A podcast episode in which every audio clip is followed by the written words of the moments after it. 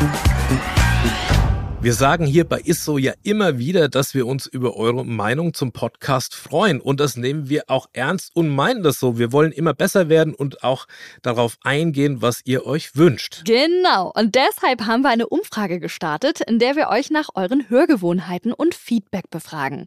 Das Ganze dauert rund fünf Minuten, ist anonym. Und jetzt das Coolste. Für euch springt auch etwas dabei heraus. Unter allen Teilnehmenden verlosen wir dreimal AirPods der dritten Generation. Den Link zur Umfrage findet ihr unten in den Show Notes der aktuellen Episoden. Also helft uns noch besser zu werden, klickt auf den Link in den Show Notes oder geht direkt auf podstars.de slash isso, nehmt kurz an der Umfrage teil und gewinnt dabei brandneue AirPods. Ist so, der Ernährungspodcast mit Achim Sam und Julia Rohrmoser.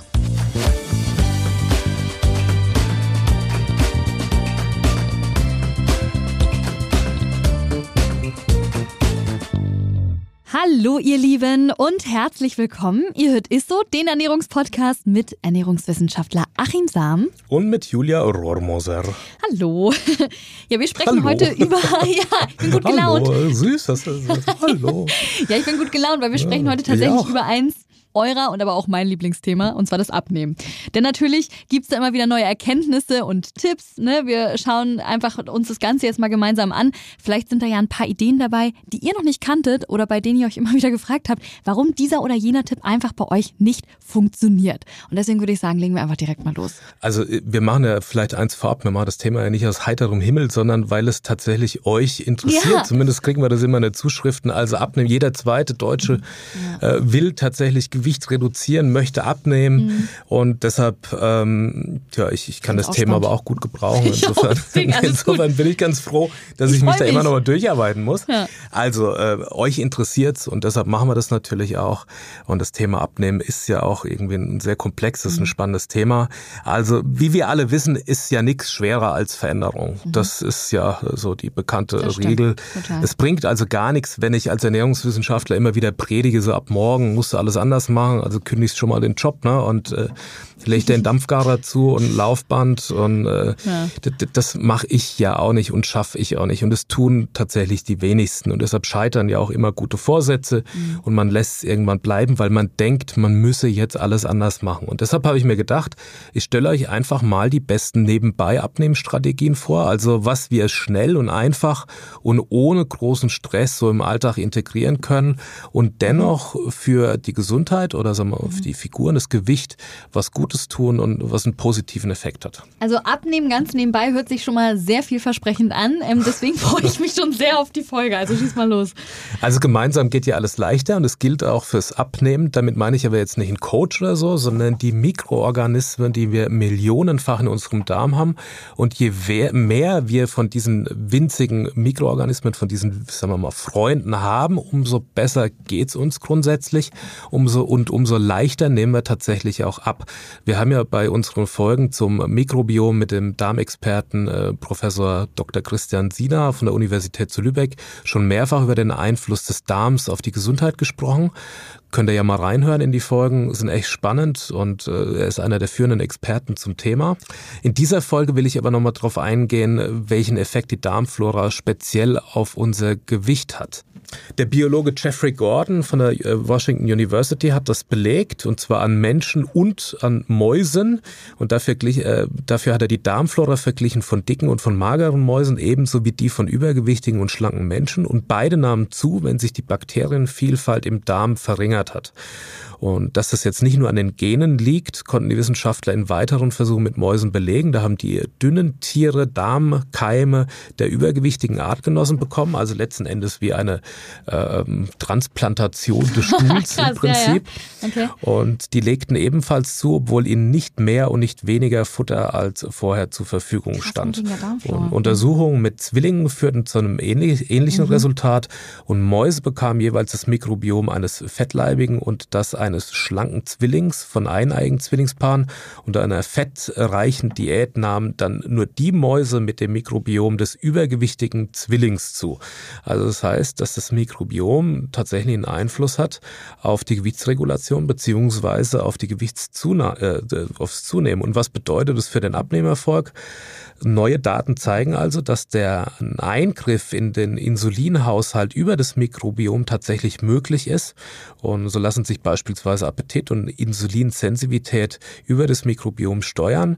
Und die Ernährung der Lebensstil spielt da letzten Endes eine entscheidende Rolle. Also unterm Strich kann man sagen, das Mikrobiom mhm. ist mitentscheidend, wie unser Gewichtsverlauf verläuft und ob wir dick werden oder nicht. Und nicht nur eben, ja. die Gene haben ja okay. einen Einfluss, gibt ja auch eine Folge dazu, aber es kann auch sozusagen das veränderte Mikrobiom sein. Also wenn ich noch kurz einen, einen, einen, so, so einen Schwenk machen darf. Klar, gerne je größer das Mikrobiom ist, also je breiter die Wiese des Mikrobioms, umso gesünder leben wir eigentlich und umso besser ist die, die Regulation. Es ist mittlerweile so, dass wir durch, naja, auch durch Medikamente, Antibiotika etc., falsche Ernährung, da gehe ich jetzt gleich nochmal drauf ein, was man tun kann, dass man möglichst gesundes Mikrobiom hat, dass das Mikrobiom eingeschränkt ist und dass es da zu Fehlreaktionen in der Insulinausschüttung kommen kann und dass man deshalb dann schneller Hunger kriegt, mehr Energie zu sich nimmt und letzten Endes dann zunimmt. Okay, und was kann ich dann machen, um das Mikrobiom ein bisschen zu unterstützen eventuell? Also beispielsweise ohne Ballaststoffe fehlen den Darmzellen Nahrung. Die Darmschleimhaut kann dann nicht mehr richtig versorgt werden. Ballaststoffe setzen die Energiedichte der Nahrung auch herab so, und reduzieren den Anstieg der Blutglucose nach der Mahlzeit. Sie sättigen ausreichend und sie verhindern damit den Heißhunger. Das heißt, ballaststoffreich essen, mhm, mhm. sagen wir mal der ISO-Tipp oder mein Tipp wäre Vollkornprodukte, Obst, Gemüse, Hülsenfrüchte, Nüsse sind gute Ballaststofflieferanten. Wir haben auch schon eine Folge dazu gemacht. Kann man auch mal rein an der, an der Stelle. Mindestens 30 Gramm täglich werden empfohlen. Das ist allerdings eine ordentliche Menge, die nicht jeder gleich verträgt. Also man muss die Ballaststoffe ja auch so langsam nach oben futtern. Zur Orientierung 100 Gramm Linsen enthalten 17 Gramm Ballaststoffe, Vollkornhaferflocken 10 Gramm, Leinsamen 35, sagen wir mal mittelgroßer Apfel 2 äh, Gramm und getrocknete Aprikosen 17,3 Gramm. Also man kann, wenn man ein bisschen drauf achtet, schon ordentlich Stimmt. Ballaststoffe essen und das fördert letzten Endes ja die Mucosa, die Darmschleimhaut, dass die richtig versorgt wird und dass das Mikrobiom mhm. auch gut gedeiht. Dann Darmbakterien reagieren empfindlich auf Salz. Das heißt, man sollte Salz etwas äh, reduzieren. Man weiß ja auch, dass Salz beispielsweise als Konservierungsmittel dient und, und früher hat man damit haltbar gemacht. Also wenn man jetzt an die Salami denkt, die war gesalzen und getrocknet, also Luftentzug mhm. und noch gesalzen. Das wirkt natürlich gegen Bakterien und so ist es auch bei uns im Darm. Also wenn wir sehr salzreich essen, dann hat das einen Einfluss auf das Mikrobiom und killt sozusagen die Mikroorganismen.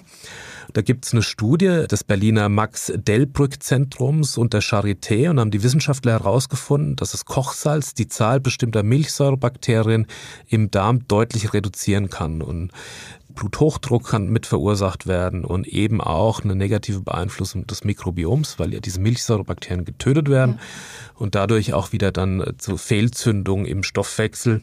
Also, das heißt, Isotipp wäre an der Stelle, so nebenbei, nicht unnötig nachsalzen und viele verarbeitete Lebensmittel sind beispielsweise stark gesalzen und außerdem kann man salzreiche Produkte durch salzärmere ersetzen, zum Beispiel einen gekochten Schinken statt einem geräucherten ah, Putensalami statt mhm. eine Schweinesalami oder Rindersalami, Mozzarella statt Gouda, Sesamstangen statt Salzstangen, gekochte Kartoffeln statt äh, fertiger Knödel. Ne? Das wäre jetzt einfach nur mal so, was man austauschen kann, wo man zumindest ein bisschen Salz spart. Okay. Aber nicht, dass man, es gibt ja die, die schon vorher das Essen salzen, bevor sie überhaupt probiert haben. Wollte ich gerade sagen, ne? ich kenne auch viele Leute, die das machen. Da sagt man ja immer, das hat auch einen Einfluss tatsächlich auf den, ja, auf den Bluthochdruck. Das kann aber tatsächlich, dieser Bluthochdruck kann jetzt nicht, weil man eine Hypernatremie hat, also eine besondere Empfindlichkeit gegenüber Salz, sondern weil eben das Mikrobiom beeinflusst werden kann mhm. durch einen zu hohen Salzkonsum. Okay. Ähnlich ist es mit äh, Süßstoffen die können auch das Mikro Mikrobiom verändern. Okay. Also man ist ja früher davon ausgegangen, dass wenn man jetzt Süßstoffe, also sagen wir mal Null-Kalorien-Produkte oder Leitprodukte isst, ja. dass dann der Insulinspiegel steigt und man kriegt somit dann mehr Hunger, weil er dann auch schnell wieder abfällt. Es ist aber eher so, dass diese Süßstoffe wohl langfristig das Mikrobiom verändern können. Und äh, es dadurch wiederum dann zu einem Anstieg des Körpergewichts kommen kann, weil man dann eben mehr Hunger hat, Insulinspiegel beeinflusst ist und so weiter. Also dass es eher einen okay. langfristigen Effekt hat. Und obwohl sie vor einiger Zeit vor allem für Diabetiker und für zuckerfrei kalorienreduzierte Ernährung empfohlen wurde, stehen sie halt inzwischen im Verdacht, dass sie eher äh, die Darmflora schädigen können und sie also nicht dünner mhm. machen, sondern langfristig und sogar eher ja dicker machen können. Okay. Deshalb mein Tipp, ist so Tipp, äh, Süßstoffe, dass man also Saccharin, Zyclamate, Sucralose, Aspartam, dass man die eher reduziert und dass man lernt, mit weniger Süße zufrieden mhm. zu sein. Das geht übrigens relativ schnell, also schon nach zwei Tagen lernt man mit viel weniger Süß und auch Salz klarzukommen. Die Geschmacksknospen passen sich wahnsinnig schnell an und man äh, schmeckt dadurch auch viel besser. Man braucht also auch gar nicht so viel Süße mhm. und so viel Salz und so viel Würze. Ja, muss man erstmal natürlich von runterkommen, aber wahrscheinlich so, wie du auch gesagt hast, schafft man dann ja nach zwei, drei Tagen hoffentlich. Das ist ja so. Und dann können Emulgatoren ähm, negativ auf die, auf die, auf die Darmschleimhaut beziehungsweise auf das Mikrobiom wirken. Also Emulgatoren sind Stoffe, die für die Haltbarkeit oder für die Konsistenz von Lebensmitteln eingesetzt werden und die verändern.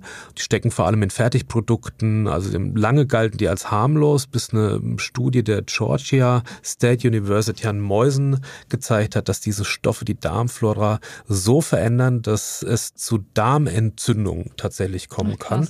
Und die Mäuse, die haben äh, mehr gefressen, wurden dicker und entwickelten dann Insulinresistenzen, je mehr von diesen Emulgatoren äh, sie mhm. gefressen haben. Und die Erkenntnisse lassen sich auf den Menschen quasi übertragen. Also Emulgatoren können das Übergewicht begünstigen. Das okay. ist eigentlich so die, mhm. die Quintessenz. Mein Tipp, achte auf die Zutatenliste, also dass man einfach mal hinten drauf schaut und dass man Produkte reduziert, die eben Emulgatoren enthalten. Häufig stecken die in, in, in Milchprodukten, in Fertigsoßen, in Dressings, in Mayonnaise beispielsweise, Backwaren oh, oder in, okay. in Eis, Eiscreme. Da stecken, stecken auch okay. viele der Emulgatoren drin. Ne? Ja, und dann Thema Schlaf, auch ganz wichtig. Also wenn der Schlafrhythmus gestört ist, verändert sich das Mikrobiom und diese Veränderung steht auch wiederum im Verdacht, Adipositas zu begünstigen. Und zudem zeigt eine Studie der äh, Universität Chicago, dass Menschen, die genügend und gut schlafen, nachts in erster Linie Fett verlieren, während Kurzschläfer zwar auch leichter werden, dabei aber Muskeln Na, abbauen, die wiederum für die Fettverbrennung ja wichtig sind. Ja. Ne? Je mehr. Muskulatur ich habe, desto höher ist der Grundumsatz und desto mehr Energie verbrauche ich tatsächlich auch in Ruhe. Und damit der Körper nachts auf Hochtouren arbeiten kann, ähm, lohnt es sich eben gesund und tief zu schlafen. Tipp ist, dass man darauf achtet, sechs bis acht Stunden im Dunkeln und möglichst äh, im gleichen Schlafrhythmus zu schlafen. Also Dunkeln ist tatsächlich wichtig, dass man eine Augenklappe aufsetzt oder so, wenn es, wenn es da. Also die Leute, die jetzt zum Beispiel ohne Gardinen schlafen, kenne ich auch viele, die dann irgendwie vom Licht, sage ich mal, mhm. wach werden. Da ist es besser tatsächlich mit so einer Augenmaske oder mit so einer Genau, richtig. Also weil die, die Schlafhormone mhm. oder die, die, die man nur im Tiefschlaf gebildet mhm. und wenn es ganz dunkel ist, also deshalb kein Lichteinfluss und deshalb okay. sollte man versuchen, dass man eine mhm. Augenklappe da aufsetzt oder möglichst im Dunkeln schläft und eben immer den gleichen Schlafrhythmus hat. Besonders wichtig ist das für beispielsweise Schichtarbeiter, also die mhm. ja dann so eine Unregelmäßigkeit drin haben, dass die dann zumindest, wenn sie ähm, schlafen können, versuchen, dass sie möglichst dunkel schlafen, dass sie überhaupt auch in diese Tiefschlafphase und auch in die in die hormonbildende Phase kommen Wachstumshormone, werden nur im Schlaf gebildet, aber auch dann nur im Tiefschlaf. Also da sollte man drauf achten. Okay. Dann auch, dass man nicht mit vollem Magen ins Bett geht. Optimal ist ein Abstand von etwa vier Stunden zwischen dem Schlafengehen und dem Abendessen oder der letzten großen Mahlzeit. Dass man eben einen festen Schlafrhythmus einhält, also dass man möglichst immer zur gleichen Zeit ähm, ins Bett geht oder auch aufsteht. Ja. Wenn es nicht möglich ist, dann eben versucht, äh, auch am Wochenende das äh, vor allem dann irgendwie mhm. mal hinzukriegen oder möglichst dunkel zu schlafen. Dann das blaue Licht ausmachen. Also das, der Körper braucht tatsächlich Dunkelheit, um das Schlafhormon Melatonin eben zu bilden. Und deshalb sollte man so Smartphones ausschalten ähm, und dass der Organismus verwechselt, nämlich dieses Displaylicht oder, oder Lichtquellen mit dem Sonnenlicht und produziert eben Wachmacherhormone. Und ah, deshalb kommt man nicht okay. in diese Tiefschlafphase. Mhm. Und dass man eben für ähm, gute, frische Luft sorgt, Heizung runterdreht, Fenster auf. Äh, erstaunlicherweise hat auch die Temperatur, die also und gibt einen direkten Einfluss auf die Darmflora und somit auch aufs Gewicht. Also wenn der Körper äh, keine Energie durch Schwitzen oder Frieren aufwenden muss, hat er einen niedrigeren Grundumsatz. Mhm. Und das hat tatsächlich auch einen Einfluss auf das Mikrobiom. Also es wird kleiner und dadurch kommt es halt auch zu diesen Fehlreaktionen an dem ah, Stoffwechsel. Okay. Tipp, man muss nicht frieren, aber man sollte die Wohnung auch nicht überheizen und schon gar nicht beim, beim Schlafen. Also dass man, dass man da eher ja die Decke schon braucht, wenn man schläft. Mhm. Und ähm, ich habe in einer anderen Folge ja schon gesagt, da gibt es Untersuchungen, die zeigen, dass bei so circa 19 Grad Raumtemperatur ja, der Abnehmerfolg am größten ist. Dann noch äh, ein Tipp, dass man regelmäßig an die frische Luft geht.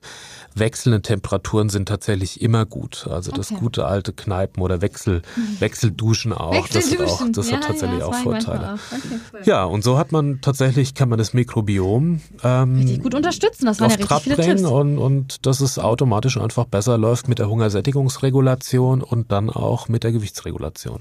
Und also genau, so, also wirklich, wie du gesagt hast, abnehmen nur nebenbei halt, ohne dass man wirklich äh, viel machen muss eigentlich. Genau, ne? man merkt auch, dass es einem schwerer fällt, wenn das, das, wenn die Darmflora einfach nicht intakt ist. Also wenn man jetzt eine lange Antibiotika, ähm, ich sag mal, Kur äh, hinter ja. sich hat oder wenn man die nehmen musste, dann hat man da einfach Probleme mit. Es, es kommt un unkontrolliert zu Hungerattacken, Hungeranfälle, Heißhunger.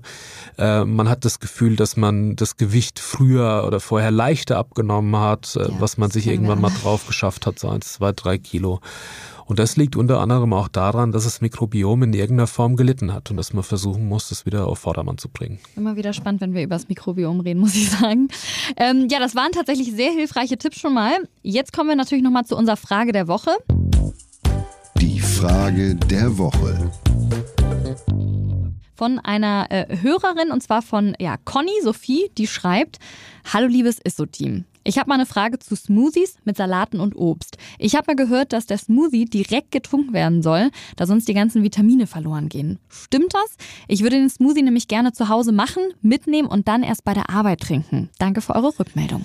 Conny Sophie, super Frage, vielen Dank. Also es ist tatsächlich so, dass Vitamine sehr hitze- und lichtempfindlich sind. Ich habe vor Jahren mal eine Untersuchung gemacht an, an, an so frischen Fruchtsäften. Die haben wir dann ins Labor gegeben und nach zwei Stunden war da nichts mehr drin an Folsäure und Vitamin C. Also kennt man ja, ne? Diese Säfte, die so mit, mit so einem Rührlöffel da und dann stehen ja. die meistens im Frühstücksbuffet oder so ziemlich lange rum da kann man eigentlich davon ausgehen, dass wenn die schon ja, eine Stunde, zwei stehen, dass da nur noch wenig drin ist.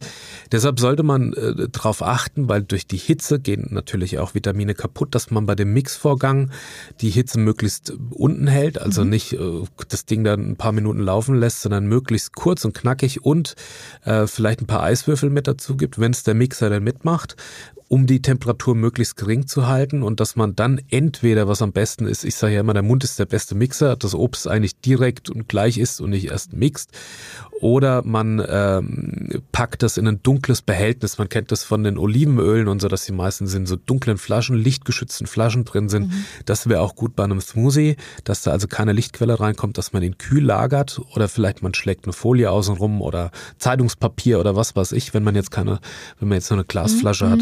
Also kühl, möglichst kühl produzieren, ja. kühl halten dann, lichtgeschützt und möglichst schnell verzehren. Also den jetzt nicht unbedingt bis zum Nachmittag da stehen lassen. Mhm. Und wenn dann halt nur eben lichtgeschützt und möglichst kühl. Das wäre eigentlich so mein spontaner Tipp für dich. Sehr gut. Ja, das waren noch auch hilfreiche Tipps.